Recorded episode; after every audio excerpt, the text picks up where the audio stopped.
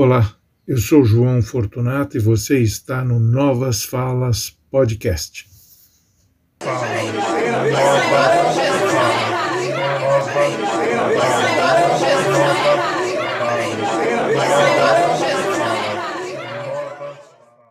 Olá, amigos, olá, amigas, sejam bem-vindos ao Novas Falas. Hoje começamos o dia com uma boa notícia.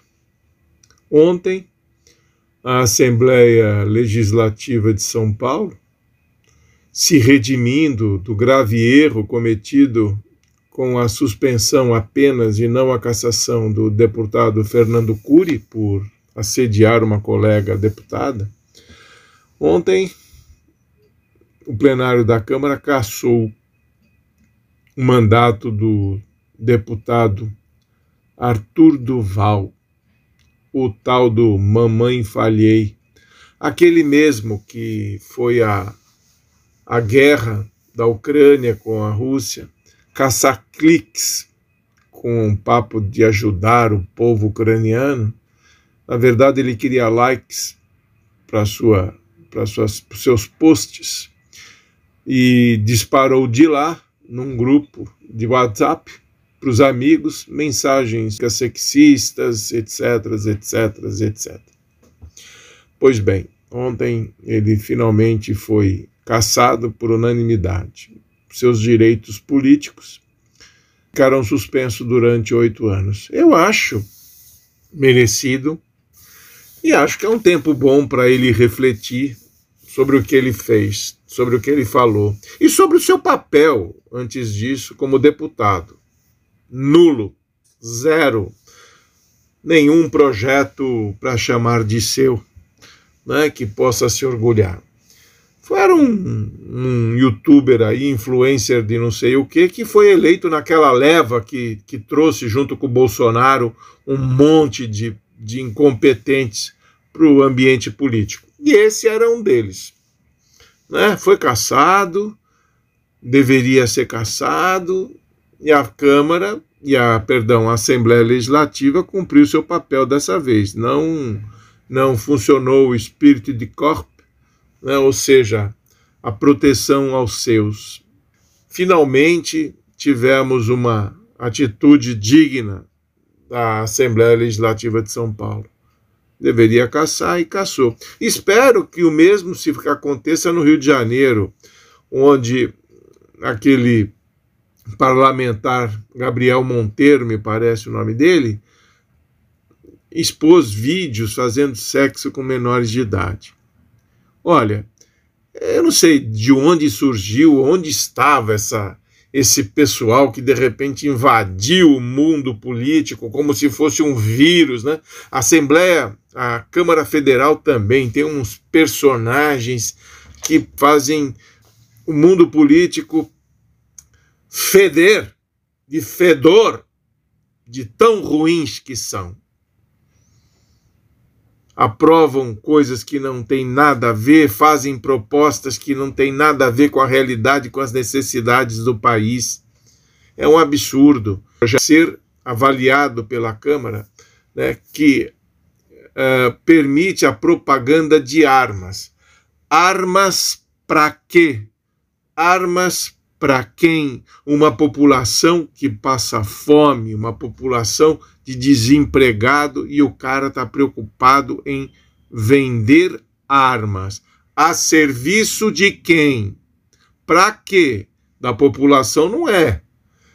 A população já revelou em várias pesquisas que não está preocupada em possuir armas. Mesmo porque a maior parte desses que acabaram comprando armas recentemente, estimulados por este governo, inclusive, não sabe manipulá-la. Aliás, nem ministro que tem arma, porte de arma, não sabe. O ministro da Educação é prova disso, é prova cabal disso. Então, nós estamos, né, o nosso universo político ele foi invadido por essas figuras que eu não sei de onde estavam, que não entendem nada, não representam o povo, representam minorias e não servem para nada. E o pior é que eles legislam, eles fazem leis, ajudam a aprovar leis que afetam a nossa vida. Por isso, é importantíssimo saber votar, votar em candidatos que tenham preocupação social, votar em senadores, governadores, presidentes que tenham preocupação social, que falam em promover políticas públicas que atendam a maioria da população, não grupos. Não vá atrás de pastor, de padre, de ninguém. Vote, leia as propostas dos, dos candidatos. Vejam a sua biografia, a sua vida pregressa.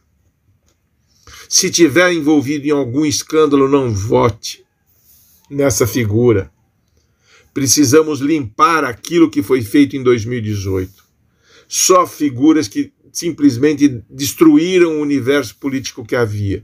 Não existe mais diálogo, o que existe hoje é rivalidade.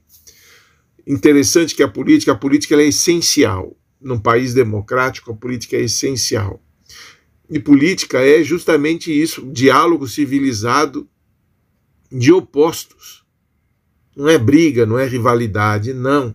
Você pensa de um jeito, eu penso de outro. Nós podemos conversar a respeito chegar a um ponto comum que beneficie o povo, a população, os mais vulneráveis. Eu não sei para que existe bancada evangélica, bancada da bala, bancada da, do gado. Para que isso? Vocês todos, deputados, senadores, foram eleitos para atender o povo, a maioria do povo, a maioria do povo não está dentro de igreja, a maioria do povo não está em fazendas, em latifúndios, a maioria do povo não carrega armas. O povo quer trabalho, o povo quer comer, o povo quer estudar, quer ter saúde, quer ter um lugar digno para poder viver e esta turma que está aí não está oferecendo isso.